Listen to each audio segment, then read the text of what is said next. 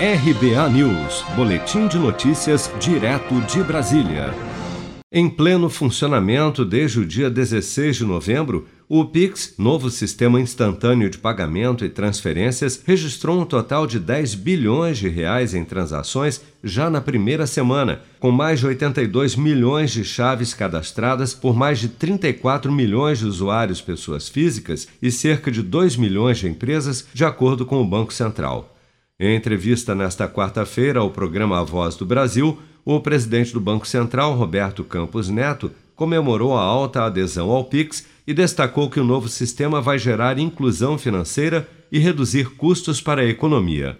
Quando nós pensamos é, o que, que as pessoas esperavam em termos de um serviço de pagamento, o que aparece é que as pessoas querem algo que seja rápido, barato, seguro, transparente e aberto. Né? Então a gente vê o que está acontecendo ao redor do mundo em termos de evolução do sistema de pagamento e essas são as características. Nós entendimos que o Banco Central precisava a, avançar nesse sentido e o PIX é, foi criado exatamente para atender né, essa demanda da população. O PIX tem essas características, tem uma característica de ser uma transferência muito barata, vai gerar novos modelos de negócio, vai abaixar o custo operacional de pequenas empresas.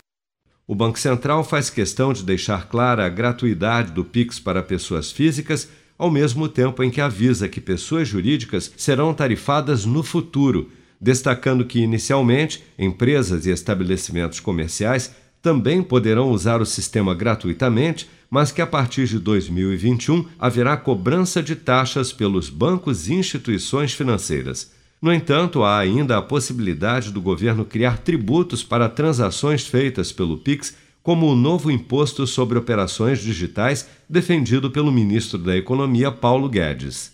Se você quer começar a investir de um jeito fácil e sem riscos, faça uma poupança no Sicredi.